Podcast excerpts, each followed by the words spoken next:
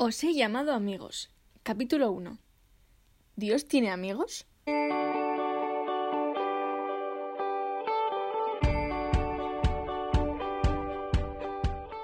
Dios siempre ha buscado activamente la amistad con los hombres, ofreciéndonos vivir en comunión con Él.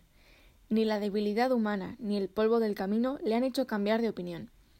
Dejarnos abrazar por ese amor incondicional nos llena de luz y de fuerza para ofrecerlo a los demás. Una pregunta frecuente que seguramente se encuentre entre nuestros mensajes en el teléfono móvil es ¿Dónde estás? También la habremos enviado a nuestros amigos y familiares buscando su compañía, aunque sea a distancia, o simplemente por traer a la otra persona nuestra imaginación de una manera más concreta. ¿Dónde estás? ¿Qué haces? ¿Todo va bien? Esa pregunta es también una de las primeras frases que Dios dirigió al hombre mientras paseaba por el jardín a la hora de la brisa, como narra el Génesis. El Creador, desde el inicio de los tiempos, quería caminar junto a Adán y Eva. Podríamos pensar, con cierto atrevimiento, que Dios buscaba su amistad, y ahora la nuestra, para contemplar plenamente realizada su creación. Esta idea, que tal vez no es totalmente nueva para nosotros, ha causado bastante extrañeza en la historia del pensamiento humano. De hecho, en uno de sus momentos de mayor esplendor, se había aceptado con resignación la imposibilidad para el ser humano de ser amigo de Dios. La razón era que entre ambos media una absoluta desproporción. Son demasiado distintos, decía Aristóteles.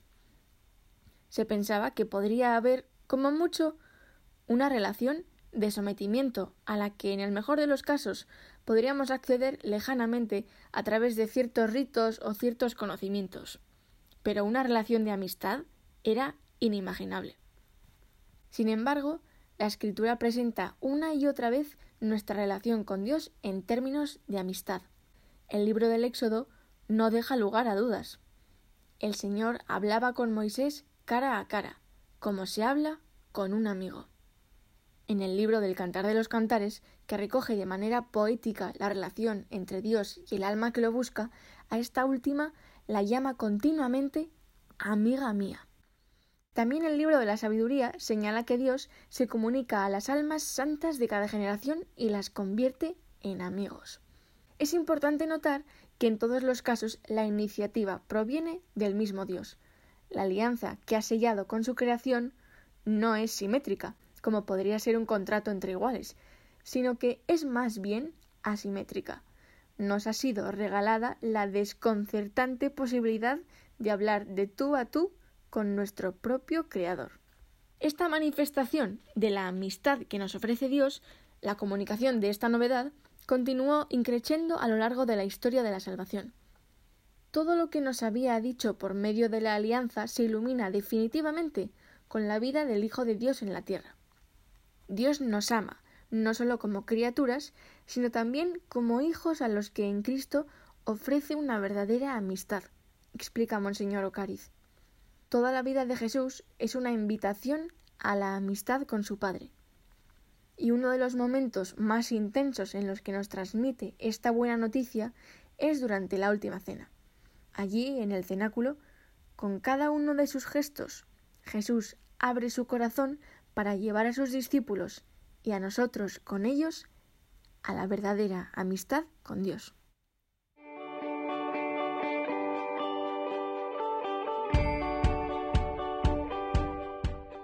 El Evangelio de San Juan se divide en dos partes claras.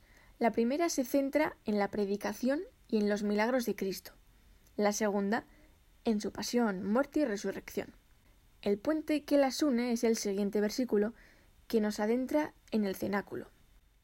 Sabiendo que Jesús había llegado su hora de pasar de este mundo al Padre, como amase a los suyos que estaban en el mundo, los amó hasta el fin. Allí estaban Pedro y Juan, Tomás y Felipe, todos los doce juntos, apoyados cada uno hacia un costado, como era costumbre en la época.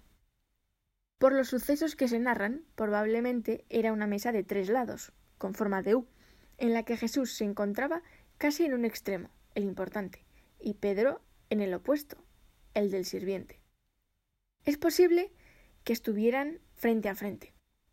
Jesús, en un determinado momento, a pesar de que no era una tarea que le correspondía a quien estaba situado en ese lugar preferencial, se puso de pie para realizar un gesto que quizás su madre habría realizado muchas veces con él. Tomó una toalla y se la ciñó a la cintura para quitar el polvo de los pies de sus amigos. La imagen del polvo está presente desde el inicio en la Sagrada Escritura. En la historia sobre la creación nos cuenta el Génesis que el Señor Dios formó al hombre del polvo de la tierra. Entonces, para que dejara de ser algo inanimado, muerto e incapaz de relacionarse, Dios insufló en sus narices aliento de vida y el hombre se convirtió en un ser vivo. Desde ese momento el hombre experimentará una tensión que proviene de ser polvo y espíritu, una tensión entre sus límites radicales y sus deseos infinitos. Pero Dios es más fuerte que nuestra debilidad y que cualquiera de nuestras traiciones.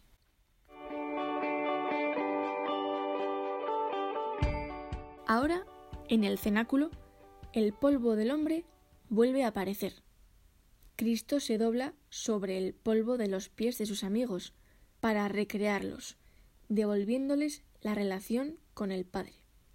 Jesús nos lava los pies y, divinizando el polvo del que estamos hechos, nos regala la amistad íntima que tiene con su Padre. En medio de la emoción que le embarga, con los ojos de todos sus discípulos fijos en él, relata San Juan que dice A vosotros, en cambio, os he llamado amigos, porque todo lo que oí de mi Padre os lo he dado a conocer. Dios quiere compartirlo todo. Jesús nos comparte su vida, su capacidad de amar, de perdonar, de ser amigos hasta el fin. Todos hemos tenido la experiencia de cómo las buenas relaciones de amistad nos han cambiado. Tal vez no seríamos los mismos si no hubiésemos encontrado esas relaciones en nuestra vida. También ser amigos de Dios transforma nuestro modo de ser amigos de quienes nos rodean. Así como Cristo, podremos lavar los pies de todos, sentarnos a la mesa de quien nos podría traicionar, ofrecer nuestro cariño a quien no nos comprende o incluso no acepta nuestra amistad. La misión de un cristiano en medio del mundo es precisamente abrirse en abanico a todos, como solía repetir San José María, porque Dios sigue infundiendo su aliento al polvo del que estamos hechos y actúa en esas relaciones enviándonos su luz.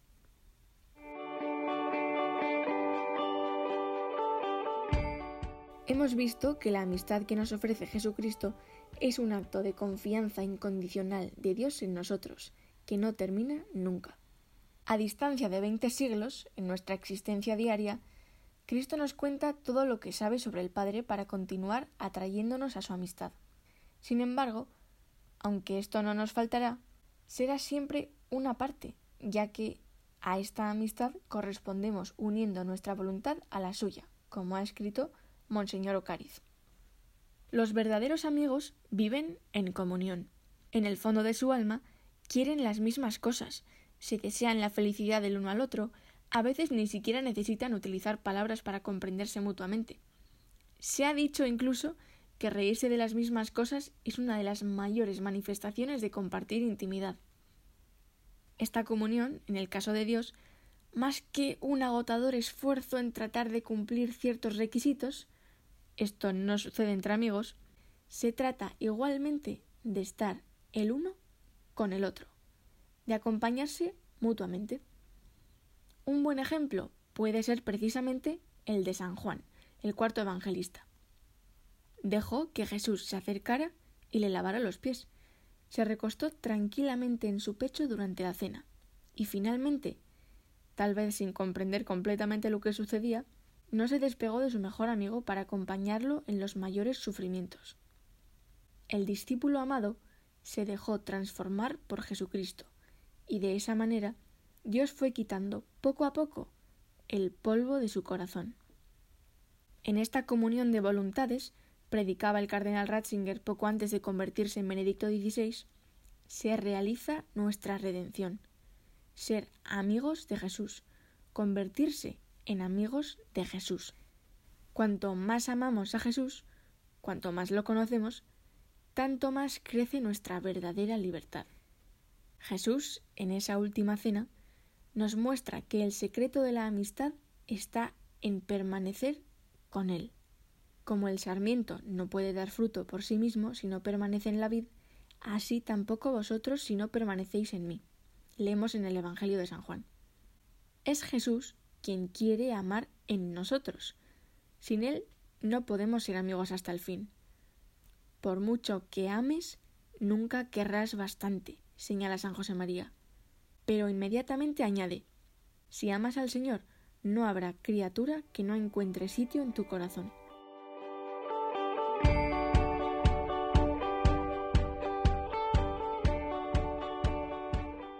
¿Dónde estás? Son las palabras que Dios, mientras paseaba por aquella espléndida creación que había salido de sus manos, dirigió al hombre. También ahora quiere entrar en diálogo con nosotros. Nadie, ni siquiera el más brillante de los pensadores, podía imaginar un Dios que pidiese nuestra compañía, que mendigase nuestra amistad hasta el extremo de dejarse clavar en una cruz para así no cerrarnos nunca sus brazos. Habiendo entrado en esa locura de su amor, nos veremos impulsados también nosotros a abrirlo sin condiciones a todas las personas que nos rodean.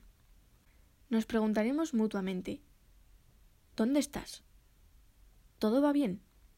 Y a través de esa amistad podremos devolver la belleza a la creación.